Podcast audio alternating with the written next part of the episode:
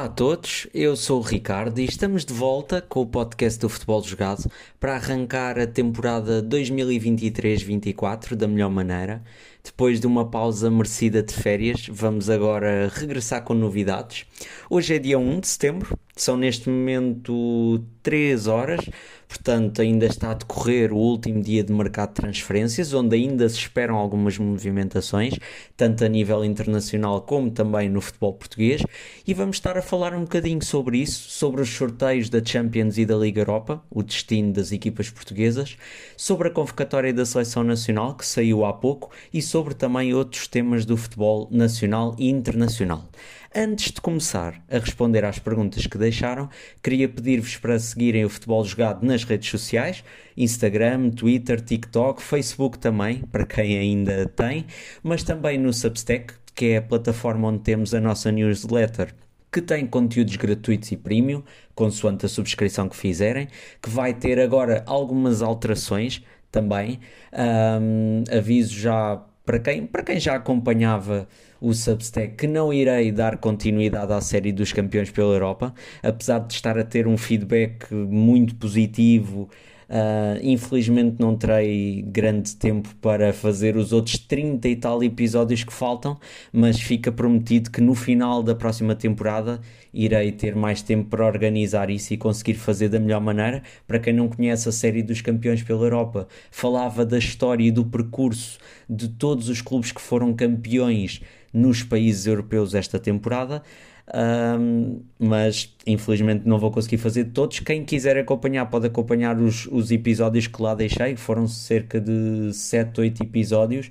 Vocês podem espreitar e perceber mais ou menos o objetivo deste, desta série, mas na próxima temporada levarei uh, esta, esta crónica de início ao fim para conseguirmos abordar da melhor maneira esta crónica. Acredito que vocês uh, vão, vão gostar bastante, passem por lá para verem, mas todos os restantes conteúdos uh, vão se manter. Vamos ter entrelinhas todas as semanas, onde costumo fazer um texto de opinião mais aprofundado sobre alguns temas da atualidade esportiva.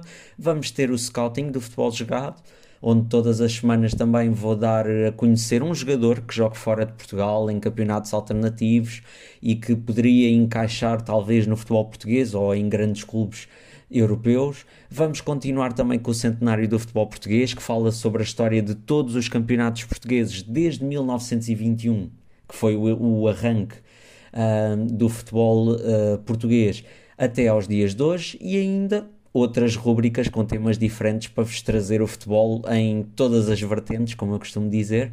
Portanto, sigam o trabalho em futeboljogado.substack.com, subscrevam, nem que seja gratuitamente, para receberem todos os textos e não só, porque está a decorrer a Liga Fantasy do Futebol Jogado, apenas para subscritores gratuitos e premiums do, do, do Substack.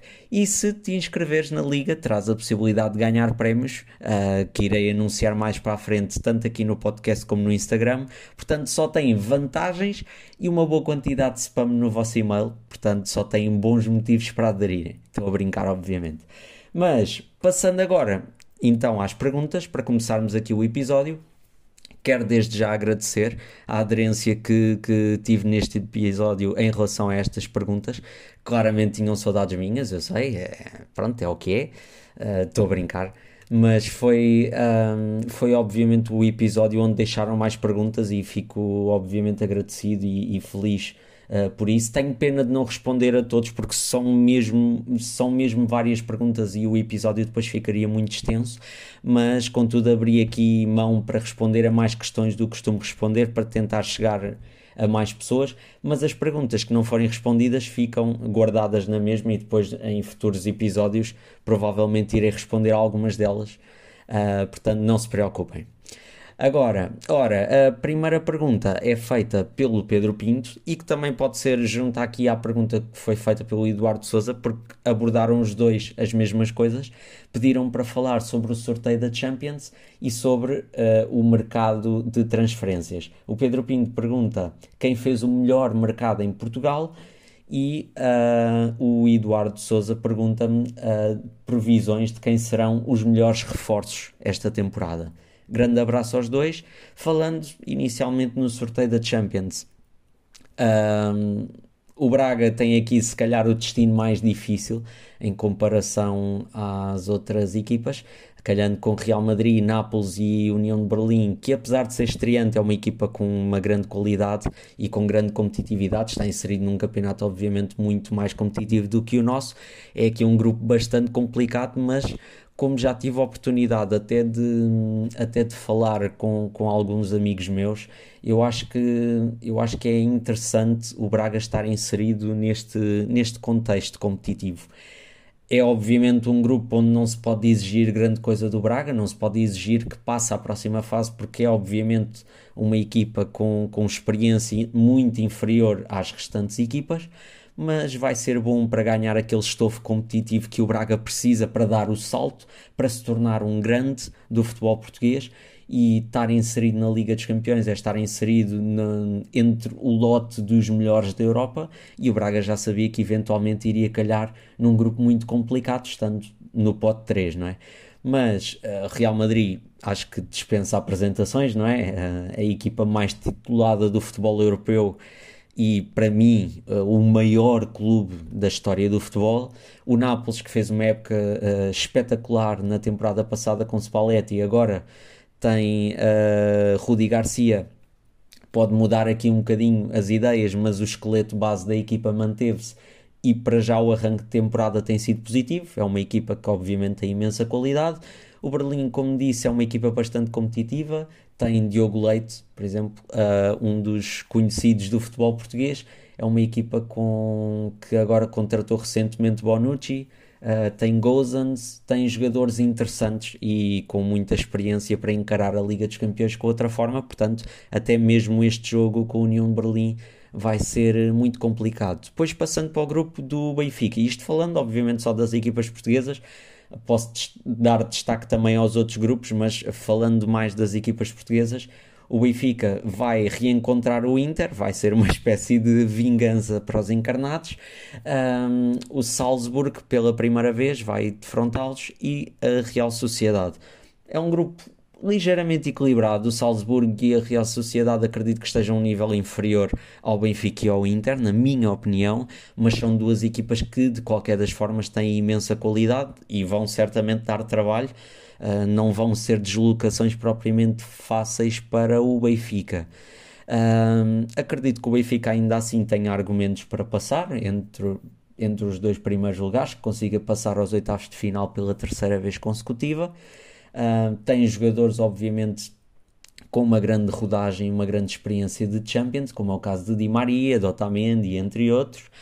Um, e, e, vai ser interessante ver este grupo, principalmente ali aquela discussão entre Salzburg e Real Sociedade, que sinceramente são duas equipas bastante competitivas um, e que não sei qual delas terá em melhor forma.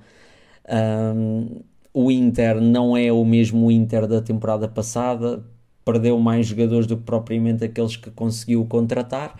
Ainda assim, é uma equipa sempre muito competitiva, muito capaz de, de, de ser cínica e difícil de travar. Portanto, o Benfica vai, vai ter que, que ter aqui como se costuma dizer, uma boa dose de, de, respeito para com os adversários que vai ter. Não são. Poderia ter sido um, um, sorteio sem dúvida mais complicado, mas não é um sorteio totalmente fácil e totalmente acessível. É preciso ter em consideração isso. Mas acredito que o Benfica uh, consiga seguir para a próxima fase, assim como o Futebol Clube do Porto, que vai estar no Grupo H, vai defrontar o Barcelona um, que é claramente o adversário mais complicado, apesar de não estar eh, no auge como já esteve em outros tempos, é sempre uma equipa com uma grande qualidade. Uh, e depois tem o Shakhtar Donetsk e o Antuérpia que também vai fazer a sua estreia na Liga dos Campeões. Portanto, duas equipas aqui, se calhar a um nível inferior ao Futebol do Porto. Talvez o Shakhtar se consiga equiparar um bocadinho mais também pela experiência que já tem de Champions, mas acredito que o Futebol Clube do Porto, estando ao nível que costuma estar na Europa e principalmente desde que Sérgio Conceição lá está, acredito que o Futebol Clube do Porto consiga passar com, com, com facilidade e quem sabe até surpreender o Barcelona, como, como o Benfica também conseguiu fazer há duas temporadas uh, contra os Blaugrana. Portanto, acredito mesmo que o Benfica e o Futebol Clube do Porto consigam passar às oitavas de final. Sabemos a dificuldade que terá o Braga, muito dificilmente estará lá, mas quem sabe, tem um plantel também com muita experiência, com jogadores experientes que podem dar algo mais à equipa e em 90 minutos nunca se sabe o que é que pode acontecer. Uh, mas estou expectante pelo menos o Braga consiga uh, ficar no terceiro lugar e, e, e, cair para a Liga Europa para não ficar completamente fora da Europa. Esperemos que pelo menos seja esse o mínimo uh, que o Braga consiga fazer. Um, depois, falando também um bocadinho dos outros grupos, não me recordo de todos porque não estou a ver agora neste momento, mas claramente o grupo F é, é o grupo da, da morte. Uh, Paris Saint-Germain, Borussia Dortmund, um, Newcastle e falta-me mais um que eu agora dificilmente me vou lembrar. Deixem-me só ver aqui no instante. Um, deixa só ver aqui no instante. Ora bem, Newcastle, uh, Paris Saint-Germain, Borussia Dortmund e. E uma que me está na ponta da língua, mas estou-me a esquecer completamente. Ah, obviamente, sem Milan. Uh, falando, olha, agora já, já que estou aqui a ver, também posso falar um bocadinho dos outros grupos. Neste grupo F, obviamente que é super imprevisível perceber quem é que, quem é que vai seguir em frente. Uh, se tiver que apostar em duas equipas posso ir para o Newcastle pela competitividade que, que, que tem inserida na, na, Premier League, mas se calhar em termos de, de, competições europeias não tem tanta rodagem como as outras três. Mas posso dizer Newcastle e posso dizer Paris Saint-Germain, mas o Milan e o Dortmund são duas equipas muito fortes e bem capazes de, de estar nestes lugares e quem sabe até surpreender o Paris Saint-Germain, como o Benfica também conseguiu surpreender na temporada passada. Depois, vamos agora por ordem. Grupo A, Bayern Munique, Manchester United, Copenhague e Galatasaray. Acredito que Bayern e Manchester United consigam seguir em frente. Grupo B, que parece um grupo de Liga Europa, por assim dizer, com Sevilha, Arsenal, PSV e Len. Acredito que o Arsenal consiga seguir em frente e depois haja uma maior discussão entre os outros três. O grupo C já tínhamos abordado e o grupo D também, do Braga e do Benfica. Grupo E, Feyenoord, Atlético Madrid, Lazio e Celtic muito equilibrado, para ser sincero. Acredito que o Feyenoord até consiga passar uh, aos oitavos. O Atlético Madrid tem, obviamente, mais argumentos que os restantes, mas já se viu que normalmente é, é uma caixa de surpresas, nunca sabe o que é que vem do Atlético Madrid. No grupo G, o Manchester City, campeão europeu, acabou por ter um grupo quase de, de, Liga Europa ou Liga Conferência. O Leipzig, obviamente, é mais forte, mas depois tem o Estrela Vermelha e os Young Boys. Acho que é indiscutível que o City segue em frente e depois haverá certamente uma discussãozinha uh, pelo segundo lugar, mas acredito que o Leipzig consiga. E depois o grupo H, como vos tinha dito, do, uh, do Futebol Clube do Porto, que acredito que siga em frente, tal como o Barcelona fechada este, fechado este sorteio da, da Champions. Falando agora um bocadinho do mercado um, em Portugal, quem fez o melhor mercado? Sinceramente, eu acho que todas as equipas têm colmatado as lacunas que têm no plantel de forma positiva. Acredito que o Benfica e o Futebol do Porto tenham tido mais dificuldades nesse sentido. O Futebol do Porto, pelo menos agora, até ao fecho do mercado, não é? Ainda não sei o que é que irá acontecer ainda não comatou bem as lacunas que existem em termos de qualidade e em termos de profundidade nas laterais, uh, do lado direito e do lado esquerdo da defesa. De resto, chegando Francisco Conceição, como estão a anunciar, Ivan Reim também já chegou são dois bons jogadores para colmatar a saída do Otávio. Obviamente que não dão a mesma coisa que dá ao Otávio, mas têm qualidade técnica para gerar algo mais e para dar maior profundidade ao ataque que já tem Galeno, que já tem PP, que tem Gonçalo Borges também a partir do banco tem jogadores de imensa qualidade, portanto são aqui duas boas adições. Tem também Alan Varela, tem Nico Gonzalez, dois bons médios também capazes de, de, de, fazer um bom trabalho no Futebol do Porto. No ataque também tem Fran Navarro e ainda tem as outras opções que já estavam no plantel. Acho que as melhores contratações que o Porto conseguiu fazer este ano foi conseguir ficar com, com jogadores como Taremi, Diogo Costa, etc. Portanto, são jogadores importantes, obviamente, para a equipa e é bom continuarem no plantel. Mas acho, e em relação ao Benfica, já que tinha também abordado o assunto, está com alguma dificuldade também de preencher as lacunas nas laterais. Falou-se agora nas últimas horas em Juan Bernat rumar ao Benfica é uma opção interessante para colmatar a saída que já tinha sido feita por Grimaldo. É um jogador com características idênticas e que acredito que se enquadra mais no estilo de jogo do Benfica. Uh, Jurasek está a ter o problema da lesão. Ristich aparentemente não serve para Roger Schmidt. Orgenas adaptado não me parece uma boa solução, até porque é um jogador que é necessário ter mais à frente no terreno.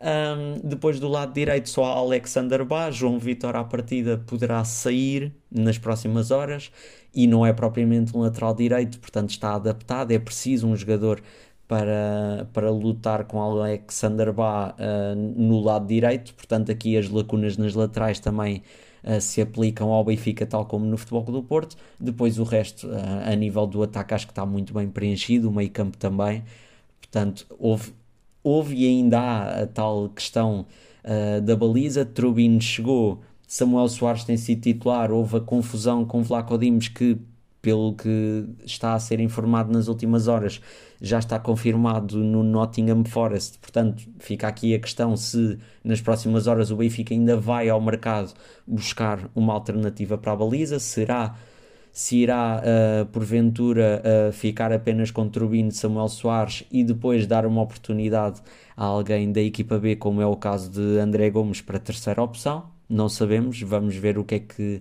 vai acontecer nas próximas horas, mas acho que de todas, depois também falando um bocadinho do Sporting, que fez, eh, obviamente, um grande investimento em relação ao que tem feito nos últimos anos. Contratou Gyökeres, uh, Fresneda, Yulman, são jogadores que vão ser importantes para a equipa e que eram necessários ter uh, no plantel. Eram posições que eram necessários uh, colmatar e que Ruben Amorim foi bem ao mercado e conseguiu explorar essas opções mas acho que a equipa que a nível geral, em termos de comparação do plantel do ano passado para o deste ano, acredito que o Braga foi a equipa que melhor se reforçou.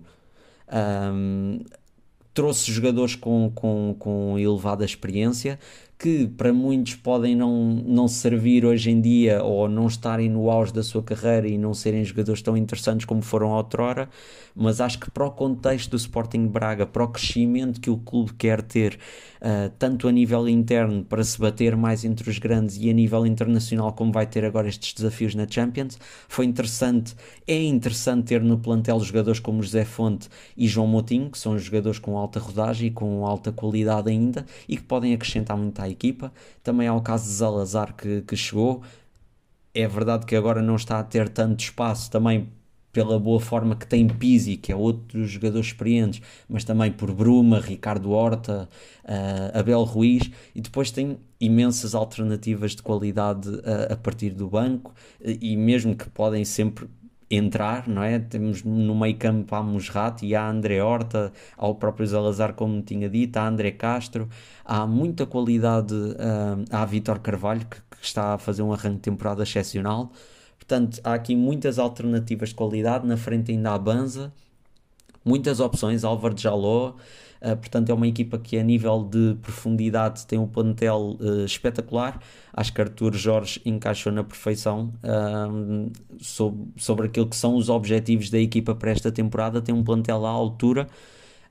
E acredito que a nível geral foi a equipa que melhor se reforçou em comparação ao ano passado um, para o plantel deste ano. Mas todas, como eu disse, uh, conseguiram comatar a maior parte das lacunas que tinham no plantel. Houve muitas saídas e as entradas confirmaram-se, portanto, acabou por ser um mercado positivo, pelo menos para os quatro grandes. Os outros não têm acompanhado tanto, obviamente, porque não têm tanto mediatismo. Há jogadores a chegar com imensa qualidade a equipas como, como o Famalicão, como o Oroca, como o Boa Vista, o Vitória, portanto, o, o próprio Estoril também. Há ali, há ali muita qualidade para se explorar Portanto, vamos ver como é que vai ser até ao final. Estas últimas horas vão ser cruciais porque é importante perceber se ainda vai haver alguma mudança ou se vai haver algo mais para, para analisar neste mercado. As entrelinhas uh, que irei escrever na segunda-feira serão precisamente para analisar o mercado uh, no futebol português porque aí já dará para, para analisar com maior pormenor, porque já terminou o mercado, mas é sobretudo sobre estas equipas e acredito que destas quatro, se tiver que escolher uma, o Braga é obviamente a equipa que para mim melhor se reforçou. Depois, as previsões de quem serão os melhores reforços. Esta é a pergunta que tinha eh, sido feita pelo Eduardo Souza. Uh, Vou-vos dar, vou dar aqui um top 10 que já tinha escrito aqui, uh, só para não me perder muito. Há obviamente outros jogadores que me interessam bastante e que eu espero que, que, que deem muito nas vistas, mas uh, há aqui nomes, olhem, posso dizer Di Maria, Coxo, são dois jogadores que acredito que no Benfica vão, vão, vão, vão fazer a diferença. No Sporting, Gyökeres, Fresneda e Ullmann vão ser três jogadores essenciais para a equipa, acredito eu, pelo menos é a minha convicção. No, no Braga, uh, João Moutinho acredito que eventualmente terá o seu espaço e, e, irá fazer diferença, será um dos melhores reforços desta temporada, tal como Vítor Carvalho. Zalazar também está inserido neste lote que, que tinha escrito, mas eventualmente terá menos espaço agora numa fase inicial. No Futebol do Porto, Alan Varela, Nico Gonzalez, até Francisco Conceição, uh, por já estar adaptado às ideias do treinador, um, e Ivan Reim, quem sabe. Um, portanto, são estes aqui alguns dos nomes que eu acredito que vão ser alguns dos melhores reforços. Há outros, obviamente, mas dentro deste lote são aqueles que eu confio mais. Um, passando agora à próxima pergunta que, que também me pede para falar sobre o mercado de transferências, é feita pelo André Letras, a quem mando também um grande abraço. Um, acho que o mercado de transferências a nível global, a nível nacional, foi um bocadinho aquilo que eu, que eu falei nesta, nestas perguntas anteriores. Uh, posso falar também a nível geral do futebol português.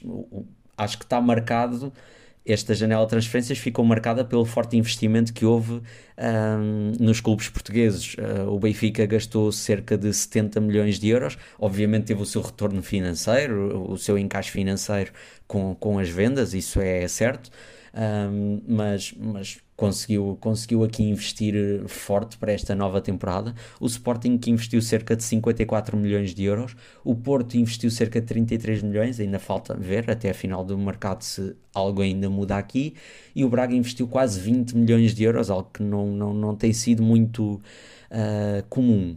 Portanto, tem havido aqui um forte investimento, sobretudo para uh, ter maior competitividade nas competições europeias, para além do, do nível interno, porque é importante porque são as quatro equipas portuguesas que irão representar Portugal mais uma vez. O Vitória e o Aroca não conseguiram chegar à fase de grupos da Liga Conferência, portanto vão estar quatro equipas a fazer pontos por seis. Portanto, temos mesmo que fazer muitos pontos para conseguir aproximar-nos outra vez dos Países Baixos e quem sabe da França no ranking da UEFA. Portanto, é, é, é interessante termos aqui plantéis uh, onde houve um forte investimento para, para trazer maior qualidade e maior capacidade e experiência para, para as andanças europeias, porque é importante para o futebol português que estes quatro clubes consigam pontuar na Europa. Na Liga Portuguesa, para terem uma noção, gastou-se cerca de 190 milhões de euros em reforços, na totalidade de todos os clubes um, e quase 280 milhões de euros em encaixe financeiro com vendas. Isto em comparação a 22-23, a época passada, tinham sido 241 milhões de euros em entradas, houve menor investimento em relação ao ano passado, houve uma maior, uma maior contenção nas contas. E mas também na época passada houve cerca de 635 milhões de euros em saídas. Este ano só houve cerca de 280 milhões, portanto há, eh, está a haver cada vez menos interesse em contratar no futebol português. Isto também, de certa forma, acaba por ser uh, preocupante e, e, uma reflexão que deve ser feita uh, num futuro próximo, tanto pela Liga como pelos próprios clubes. A nível internacional, acho que o grande destaque é, a imigração de maior parte dos jogadores do futebol europeu para a Arábia Saudita, jogadores de grande nível, um, vários jogadores em diferentes etapas da sua carreira que optaram por rumar à Arábia, sair de, do futebol europeu e rumar a esta nova realidade que é muito perseguida não pelo aspecto competitivo ou pelo futebol em si, mas sobretudo pela capacidade financeira que têm para dar boas condições. Um, aos jogadores que vêm, não é? São salários que mudam, mudam a vida de, de todas as famílias de jogadores que, que irão para lá, portanto, nada a dizer em relação a isso, é, é o que é. uh, o investimento que está a ser feito na Arábia Saudita é, é sobretudo para combater um, o futebol europeu, para, para dar aqui um, uma rivalidade extra por assim dizer. Por exemplo, se olharmos para o top 10 das transferências, um, dos valores mais altos de transferências, 7 dessas transferências foram feitas para a Premier League, não propriamente para a Arábia Saudita. E se formos ao top 25 das transferências, já houve cerca de 5, 6 para a Arábia Saudita, mas 15 continuam a ser da Premier League. Portanto, Premier League, em comparação ao resto do futebol europeu, um, traz muito mais preocupações à Europa do que propriamente à Arábia Saudita. O único problema é que a Arábia Saudita não tem limites um, e, e, supera em larga escala tudo o que está a ser feito na Premier League. Premier League, obviamente, sabemos que é uh, mérito da competitividade que existe na competição, dos direitos televisivos, de todo o dinheiro que engloba uh, a competição. Uh, há muita qualidade, obviamente, mas têm, são clubes que têm condições financeiras muito superiores à concorrência e que também deveria ser motivo de preocupação e não é. Tem sido só o foco para a Arábia Saudita, mas a Premier League também acaba por ser uma preocupação para o resto. Um, mas é sobretudo isto o que houve no mercado de transferências. Não sei se haverá ainda grandes novidades. É interessante perceber, por exemplo, o caso de João Cancelo e João Félix, o que é que irá acontecer a cada um deles à partida os dois poderão ainda ir para o Barcelona, mas não se sabe o que é que irá acontecer uh, até a final do mercado. Não sei se irão continuar nos clubes onde estão ou se irão mesmo rumar ao Barcelona, que também não tem propriamente grandes condições financeiras para estar a suportar estes jogadores. Portanto, no geral, foi isto o mercado de transferências. Houve, obviamente, grandes investimentos e houve uh, pagamentos absurdos não é? de, de transferências.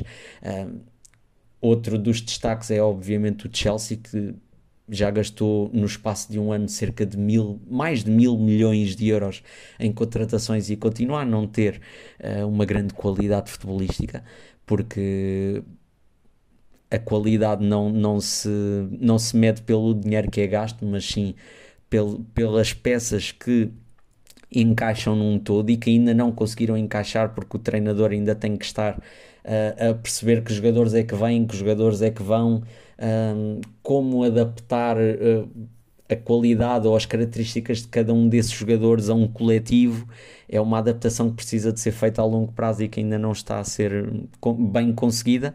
Uh, também não acho que Pochettino seja o treinador ideal para esse tipo de gestão, apesar de já ter tido a experiência também complicada no Tottenham e no PSG com, com várias estrelas. Portanto, vamos ver o que é que vai ser do Chelsea. Acho que é a equipa que maior se destaca neste mercado pela quantidade de dinheiro que investiu. Vamos ver como é que vai ser. Mas o mercado de transferências foi, sobretudo, tudo isto. Um, e vamos ver nas próximas horas se muda mais alguma coisa. A quarta pergunta também é feita pelo André Letras, que me pergunta um, as equipas, ou que me pede uma opinião sobre as equipas que melhor se reforçaram nos principais campeonatos europeus. Para mim, esta pergunta tem duas respostas muito simples apesar de haver vários clubes que, que investiram bem e que se reforçaram bem para, em vários campeonatos europeus, mas digo que as que melhor se reforçaram, na minha opinião, foi Manchester City e Real Madrid. Manchester City porque uh, perde figuras importantes da equipa que acabou por ser uh, campeã europeia. Perde referências como Laporte na defesa, perde no meio campo Gundogan, que é um jogador uh, essencial e que era um dos capitães de equipa, uh, perde Marrez na frente e uh, vai ao mercado buscar jogadores como Guardiola, que esteve em grande destaque no Mundial e que é jovem, é uma, é, um, é uma contratação para o futuro. Depois, no meio campo, contrata Kovacic, que tem características muito idênticas a Gundogan e que acrescenta, obviamente, imensa qualidade e tem uma, uma visão de jogo uh, absolutamente incrível e que encaixa na perfeição no estilo de, de Pep Guardiola. Contrata agora também Mateus Nunes, mais uma perspectiva para o futuro. Contrata Jeremy Doku para a posição de, de Marrez, portanto, bons reforços uh, simples, cirúrgicos, para as posições em que é preciso colmatar saídas. Uh, portanto, acho que o City, nesse sentido, reforçou-se da melhor maneira. E depois o Real Madrid, que está a começar cada vez mais a ter uma perspectiva de futuro, contratou agora Jude Bellingham e tem ali um meio-campo com Chouameni, Valverde, Bellingham, uh, Camavinga, tem na frente Rodrigo e Vinícius, são tudo apostas para o futuro. Quem sabe se no próximo mercado de verão também não terá Kylian Mbappé, são uh, são opções para o futuro, são, é uma equipa que está a ser construída para daqui a para continuar durante os próximos 5, 10 anos em conjunto e vai ser uma equipa que, que vai estar no topo dos topos. Um, e nesse sentido acredito que uh, melhor se tenham reforçado em termos de planeamento, porque eu gosto muito de ver uh, equipas que, que, que, contratam sobre algum alguma estratégia, sobre alguma forma de pensar. O City e o Real Madrid estão sobretudo a pensar no futuro um, e numa renovação gradual do seu plantel para não ter que depois uh, travar situações como está agora a acontecer com, com o Chelsea, por exemplo, em que tem que tirar um plantel inteiro e contratar um novo, basicamente, para fazer essa, hum, essa renovação na equipa. Portanto, acho que são as duas equipas que melhor se reforçam e, na minha opinião, são duas das equipas uh, candidatas a, a, ganhar a Liga dos Campeões nesse sentido. Portanto, acho que, que são essas duas. A pergunta número 5 uh, é feita também pelo André Letras. Uh, muito obrigado a ti por teres feito algumas destas questões. que me pergunta sobre um, as equipas da Liga Portuguesa que eu acho que vão surpreender e as que vão desiludir. Um, acho que vou dar aqui uma lista de algumas equipas, não consigo dar apenas uma, mas acho que das que vão surpreender o Braga, acredito que, que se vai intrometer cada vez mais na luta pelo título em comparação uh, aos outros anos. E depois, no outro patamar, obviamente, num patamar mais de chegar um, à Liga Conferência, Famalicão, Boa Vista e Estoril. São três equipas que eu confio bastante. Há ainda outras, obviamente, mas que desde o arranque da temporada eu vejo que, a nível de plantel, a nível de estrutura, uh, está, está-se a conceber uh, plantéis interessantes. Vamos ver se isso depois na prática vai correr bem ou não. Pode não correr, como já aconteceu em diversos casos em outros anos. Mas são estas as equipas que eu acredito que possam vir a surpreender. Depois das que podem vir a desiludir. Um, o Portimonense, essencialmente, até pelo que eu tenho visto no arranque deste campeonato, não tem sido uma equipa propriamente interessante de acompanhar a nível uh, futebolístico. Isto, obviamente, também pode mudar.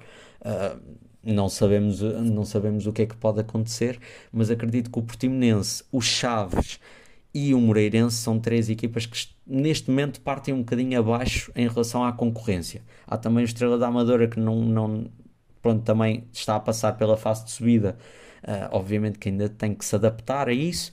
Uh, e ainda há o Vizela que também não arrancou o campeonato da melhor maneira, mas entre, entre os adversários que já teve, um deles foi o Sporting, uh, portanto não é propriamente fácil. Vamos ver como é que vai ser, mas acredito sejam Braga, Famalicão, Boa Vista e Estoril, como algumas das que vão surpreender, e Portimonense, Chaves e Moreirense, algumas das que me vão desiludir um pouco mais. Pergunta número 6 uh, feita pelo Foot 24 Horas, que é uma página uh, de Instagram que eu aconselho a seguirem. Um, que me pergunta como, como é que acho que o Futebol Clube do Porto vai passar a jogar depois de, de algumas das saídas importantes. Um, eu refleti um bocadinho sobre esta pergunta, porque não sei essencialmente como responder da melhor forma, mas acho que eu acredito uh, que possam existir alterações no sistema tático em si. Uh, e já se tem visto isso, uh, não me recordo em que jogo, penso que no Moreirense, penso que contra o Moreirense já foi possível ver isso. Não me recordo agora, mas penso que no Moreirense, não estou em erro, já foi possível ver uma alteração para um 4-2-3-1. Um, que é diferente do habitual 4-4-2 aplicado por Sérgio Conceição. Uh, isto tem sobretudo a ver com as características de alguns jogadores uh, que estão no plantel. Otávio agora saiu e isso pode mudar. Acredito que a maior parte dos jogos vão continuar no sistema habitual de 4-4-2, mas vai-se sentir falta da envolvência que, que o Otávio tem em todo o processo ofensivo da, da, da, equipa do Futebol do Porto. É um jogador muito essencial, não só no processo ofensivo, como também no defensivo, na capacidade de pressão, um, na, na, na, capacidade de, de, de, fechar os espaços, de cair logo em cima do adversário na primeira fase de construção. É um, o Porto é uma equipa mais pressionante, mais capaz com Otávio em campo. Não tendo Otávio e não tendo jogadores com as características de Otávio um, nessas posições, acredito que vão outros jogadores destacar-se da melhor forma. PP e Galeno vão ser importantes, até pelo, pela profundidade que dão à equipa, pela velocidade que impõem uh, no ataque. Ter Ivan Raim, Borges, o, o uh, Gonçalo Borges, obviamente, e Francisco Conceição dão uma interessante margem de manobra na, na frente de ataque. Há também cinco soluções de grande qualidade para duas posições no ataque: Taremi, Tony Martinez, Fran Navarro, uh, uh, Dani Namazo e Evan Nilsson. São cinco opções. Não sei se alguma delas ainda irá sair. Parecem muitas opções para duas posições, mas vamos ver. São cinco opções de grande qualidade. Depois no meio campo, Varela e Nico Gonzalez Alan Varela acredito que faça um papel muito idêntico ao que foi feito por Mateus Uribe na época passada. Nico Gonzalez tem qualidade para progredir mais com bola, para funcionar quase como um 8. Eustáquio também tem essa qualidade. Gruites também é mais como 6, como Varela. Não sei se Gruites ainda irá sair ou não, tem-se falado sobre isso nas últimas horas. E as únicas lacunas que ficaram por preencher foram as, as tais alternativas para as laterais, mas eu acho que foi importante para o Sérgio Conceição uh, manter o esqueleto base porque não tem que alterar uh, grande coisa em relação ao ano passado. Um, acho que tendo uma equipa com as ideias bem assimiladas, é necessário apenas integrar alguns dos jogadores novos neste novo contexto, mas acredito que no geral não haja uma grande mudança um, no estilo de jogo da equipa do Futebol do Porto. Vai-se sentir a falta de Otávio, como, como referi, mas, mas acredito que, que haverão jogadores que poderão fazer a diferença de outras formas e com, com maior envolvência também no ataque. A pergunta número 7 é feita pelo LP Notícias, a quem mando também um grande abraço, um, que me pergunta como é que abordo a transferência de Ivan Heim, uh, toda a polémica envolvida, uh, recusar jogar, etc. Não, não foi propriamente uma boa decisão dele. Uh, como todos sabemos, o Ivan Reim foi o jogador revelação da temporada passada na Liga, fez uma época excepcional um, e essa época que acabou por fazer levou-o a pensar noutros patamares. É obviamente natural que um jogador desta idade um, e inserido no contexto do futebol português fique encantado com a possibilidade de jogar numa equipa de Champions como o Porto. É, é perfeitamente natural entender-se isso. Nesse sentido, eu entendo a decisão dele de forçar uma saída, porque normalmente não é muito fácil uh, sair de, de, de clubes uh, inferiores para os grandes do futebol português. Agora, cada vez mais têm pedido mais milhões, uh, por assim dizer, nas negociações.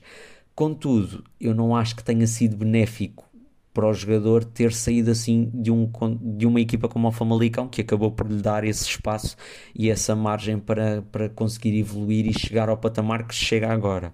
Para o Porto acaba por ser bom, porque tem um jogador que quer, não é? que, que, que desejava, um, e a polémica acabou por forçar ainda mais as negociações, acabou por obrigar o Famalicão a ter que negociar uh, e a acelerar essas negociações. João Pedro Sousa o que disse foi que ele apenas recusou a jogar e que tem continuado a treinar com a equipa. Mas eu acho que esta recusa de, de competir um, não, não é bom para o jogador no sentido em que agora vai para um plantel competitivo, para um plantel de outro patamar e ainda para mais não está ou parte atrás, neste caso, em relação aos colegas, em termos de forma, porque não esteve inserido no contexto competitivo até ao momento, mesmo num contexto como o, como como o do Famalicão. Uh, mas foi a decisão dele, acabou por perceber que seria necessário tomar essa atitude para, para poder sair do clube. Acho que é uma transferência interessante para um jogador que tem uma enorme, um enorme potencial, uma grande margem de progressão não acredito, lá está, foi como, como, como, estava, como estava a dizer, não, não acredito tenha sido a melhor forma de sair um, do Famalicão, mas foi a decisão dele e, e, não há muito mais a dizer, no fundo. E para a última pergunta, para depois também analisarmos um, outros temas que eu trouxe que não estão nas perguntas porque não as perguntas foram feitas ontem, só que algumas das coisas que aconteceram hoje também acho interessante analisar neste episódio. Portanto, esta vai ser a última questão e depois vou analisar dois temas, que é a convocatória da Seleção Nacional e o sorteio da Liga Europa, também para falar um bocadinho dos adversários do Sporting. No... Esta última pergunta é feita pelo Fonte Futebol, que também é uma página de Instagram que aconselho a seguirem. Mando também um grande abraço. Uh, que me pergunta: este arranque de campeonato projeta uma época mais competitiva ou é apenas ilusão? Na minha opinião, este arranque está, como dizes, a projetar uma época mais competitiva, sim, concordo com, com essa afirmação. Temos visto vários jogos a serem discutidos ao limite uh, e os grandes do, do, futebol português estão a ter alguma dificuldade para vencer os jogos. Olhamos para o caso do Benfica e do Braga que já perderam pontos o Porto venceu três jogos, os três jogos pela margem mínima, uh, se não estou erro, o Sporting também. O Porto, por exemplo, teve dois jogos em que teve que consumar reviravoltas difíceis. O Sporting também teve que fazer uma idêntica na, na primeira jornada com o Vizela. Portanto, não, mas isto também está sobretudo a acontecer porque eu não vejo os quatro grandes ainda um, ao nível que poderão estar durante a temporada. E isso pode justificar, de certa forma, alguns destes resultados um, mas considero que ainda seja difícil prever quais são as equipas um, ou, ou, de que forma de que forma é que poderemos a, a projetar uh, este, esta época de uma forma competitiva ou sendo apenas uma ilusão. Por exemplo, no contexto de competitividade, é difícil para mim prever quais são as equipas que, que, que vão descer neste momento por haver o tal maior equilíbrio entre equipas de menor dimensão, mas temos que dar mais tempo também para o campeonato se desenrolar. Mas a ideia que me dá é que, que o nível futebolístico no geral baixou, sobretudo pelos quatro grandes estão a um menor nível do que já tiveram em temporadas anteriores e isso pode dar a tal sensação de maior competitividade. Espero estar enganado, uh, espero que seja uma temporada com, com com recordes de pontuação ou pelo menos um menor fosso entre os grandes e os ditos pequenos, mas a ideia que me dá, se tiver que responder esta pergunta de uma forma mais objetiva, a ideia que me dá apenas neste momento é que é apenas ilusão. Mas vamos ver durante, durante o campeonato o que é que poderá acontecer. Acredito que se houver um menor fosso entre a pontuação de os grande, dos grandes e dos, das restantes equipas, poderemos concluir que houve uma maior competitividade. Mas isso vai, vai responder-se sobretudo com a pontuação que os grandes tiverem e que os pequenos também tiverem. No fundo, é, é isso. Mas por agora é difícil responder a essa questão porque estamos a ver muitas surpresas neste arranque de campeonato. Um, mas acho que é sobretudo porque as equipas ainda não atingiram o melhor momento de forma que poderá estar para breve, acredito eu. Terminadas as perguntas, vou falar agora num instantinho sobre a convocatória da Seleção Nacional. Um, vou deixar a minha opinião no Instagram daqui a pouco de forma mais aprofundada, mas acho que esta convocatória transmite sobretudo a ideia de continuidade que Roberto Martínez quer levar para, para o europeu. Só isso é que pode explicar a convocatória de, de, de, de João Félix e João Cancelo, por exemplo, que, que, são jogadores que ainda não, não jogaram esta temporada. Depois, neste lote, acredito, na minha opinião, isto é tudo a minha opinião, é duvidosa a integração de Totti Gomes, Nelson Semedo, Pedro Neto, mas em alternativas, acredito que Pep não aparenta estar em boas condições físicas, segundo o que, que o selecionador disse em conferência de imprensa. Uh, há jogadores que, pelos vistos, não contam para Roberto Martínez neste momento. Um dos jogadores que ele colocaria facilmente na seleção, ainda para mais com, com a falta de Nuno Mendes e, e Rafael Guerreiro, seria uh, Nuno Santos. À partida, não, não, não entra nas contas de Roberto Martínez neste momento, que prefere uh, ter mais um defesa direito que é Nelson Semedo, adaptar João Cancelo ao lado esquerdo e ainda ter Pedro Neto para essa posição, aparentemente. Uh, como ainda há a não integração de jogadores como Pedro Gonçalves, Bruma, até o próprio Mateus Nunes é no mínimo estranho não estar na convocatória.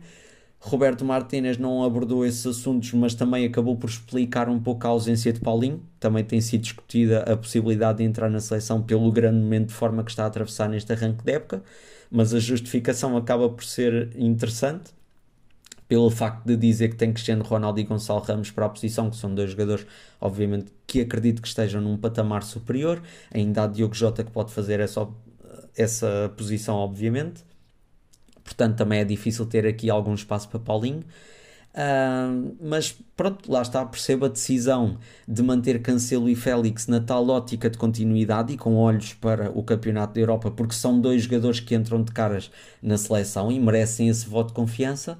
Agora, não sei até que ponto é que isso não irá abrir, por assim dizer, um precedente uh, de ter lugares marcados na seleção, que é algo que tem sido discutido nos últimos anos muito com o caso de, de Cristiano Ronaldo, que acredito que ainda tenha nível para estar na seleção, tal como tem Cancelo e Félix, mas obviamente abre aqui um precedente, porque há jogadores que estão a um grande, uh, num grande momento de forma esta temporada e que não tiveram o seu espaço na seleção precisamente por haver esses lugares já ocupados, mesmo por jogadores que não estão uh, no melhor momento. Mas acho que isto aqui, também esta ideia, eu acredito que parta um bocadinho da, da nossa cultura portuguesa de olhar para a seleção como como um conjunto de, de melhores jogadores do país. Nós achamos ainda que a seleção é escolher os 24 melhores jogadores portugueses e colocá-los numa convocatória. E não deve ser assim que deve ser feita uma convocatória. Acredito que existam selecionadores que façam dessa forma. Na minha opinião, uh, eu acredito que não deva ser feita assim, porque a seleção é sobretudo uma equipa que deve ser planeada consoante a estratégia do treinador. Deve ter jogadores que se encaixam melhor no estilo do selecionador, que tenham características que, que trazem algo mais ao coletivo, porque é importante ter isso num contexto de seleção, ainda para mais quando uh, há, há convocatórias de, de 3 em 3 meses ou de 4 em 4 meses, portanto demora muito tempo uh, essa tal adaptação porque não é algo contínuo é algo que demora algum tempo. Portanto, é importante ter sempre jogadores que estão inseridos no contexto de seleção para se uh, adaptar mais facilmente a certas estratégias e a certas nuances táticas. Uh, mas esta convocatória obviamente não deixa de estar imune a críticas e por isso é que enumerei também aqui alguns jogadores que, que colocaria ou não nesta convocatória. Mas acredito que as melhores ilações vão se tirar no final destes dois jogos, perceber quais são os jogadores que, que não fazem parte das contas da seleção e que não podem mesmo fazer parte uh, do próximo europeu e que jogadores é que ainda poderão entrar nas contas e poderão ainda fazer parte, porque isto também não é apenas no contexto da seleção, ainda poderão haver jogadores que este ano no, nos campeonatos europeus poderão surpreender e, e conseguir um lugar na seleção, quem sabe? Portanto, até ao europeu muita coisa ainda irá acontecer certamente mas claro, há, há, aqui, há aqui opções que, que levantam algumas dúvidas e há jogadores que têm pena de, de estarem ausentes pelo bom momento de forma que, que, que têm. Depois, para terminar o episódio, que já, que já vai longo, uh, falar aqui no instantinho sobre o sorteio da Liga Europa, uh, que se soube um, há instantes. Eu também estou a fazer o episódio à tarde porque também estava à espera do destino do Sporting na, na Liga Europa. Acho que globalmente acabou por ser um sorteio agradável para, para, para os Leões. Um, tem deslocações Itália, Áustria e Polónia. Vão defrontar a Atalanta, que era do pote 1, Sturm Graz e o Rakov. Acredito que a equipa de Ruben Amorim vai disputar o primeiro lugar em condições normais com a Atalanta que já não tem a base forte da época passada, porque perdeu jogadores importantes, obviamente, mas continua com ideias bem consolidadas e reforçou-se em alguns setores com jogadores bastante experientes. E depois também tem o facto de ter Gasperini já há oito temporadas, portanto as ideias estão ali bem, bem fixadas e é mais fácil uma adaptação de novos jogadores. O Sturm Graz teve a infelicidade de ser, de ser humilhado, por assim dizer, pelo PSV na qualificação para a Champions. Não é uma equipa com argumentos para chegar à Champions, mas é uma equipa que pode complicar um bocadinho a vida, obviamente, ao Sporting.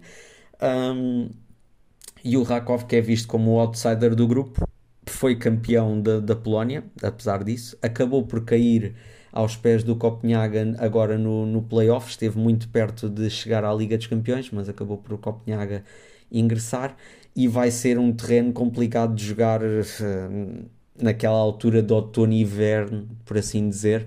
Portanto, o Sporting vai ter aqui deslocações difíceis, três deslocações difíceis, mas acredito que o plantel como está neste momento tem argumentos para passar o grupo com relativa facilidade, tem mais do que argumentos para conseguir bater pelo menos o, o Sturm Graz e o Rakov e discutir, acho que sem grandes problemas, um, o primeiro lugar juntamente com a Atalanta. Vai depender um bocadinho dos embates que vai ter com os italianos, mas acho que, acho que o Sporting eh, acaba por ter aqui um sorteio simpático, por assim dizer, como também achei do Benfica e do Futebol do Porto. Eu acho que quem teve maior dificuldade e maior azar foi mesmo o Sporting de Braga, mas vamos ver. Uh, espero uh, mesmo que, que as quatro equipas portuguesas consigam fazer um bom trabalho na Europa, conseguirem pelo menos as quatro chegar à fase seguinte das competições europeias, mesmo que isso implique que o Braga caia para a Liga Europa.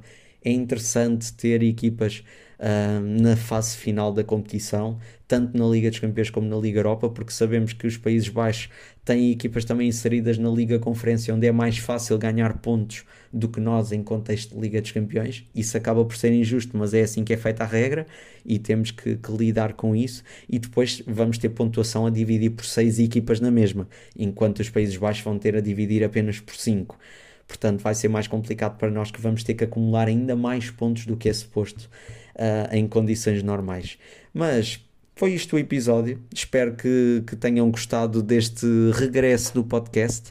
Uh, em princípio, os episódios uh, vão começar a sair numa fase inicial às sextas-feiras, como vai sair agora, e posteriormente passarão para segunda-feira. Isto tem sobretudo a ver com o tempo que tenho uh, entre trabalho, universidade, também a própria vida pessoal, obviamente, e, e esta gestão da, do futebol jogado.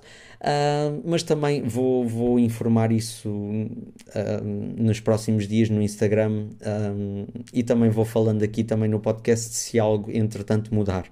Peço-vos novamente para seguir o Futebol Jogado em todas as redes sociais, subscrevam o Substack do nosso projeto para lerem todos os conteúdos de uma pesquisa e reflexão mais aprofundada, não é? Por assim dizer, tem lá muitas crónicas, podem também se inscrever na Liga Fantasy, como eu disse, e continuem desse lado e a deixar as vossas perguntas nestes episódios. Obrigado a todos os que participaram.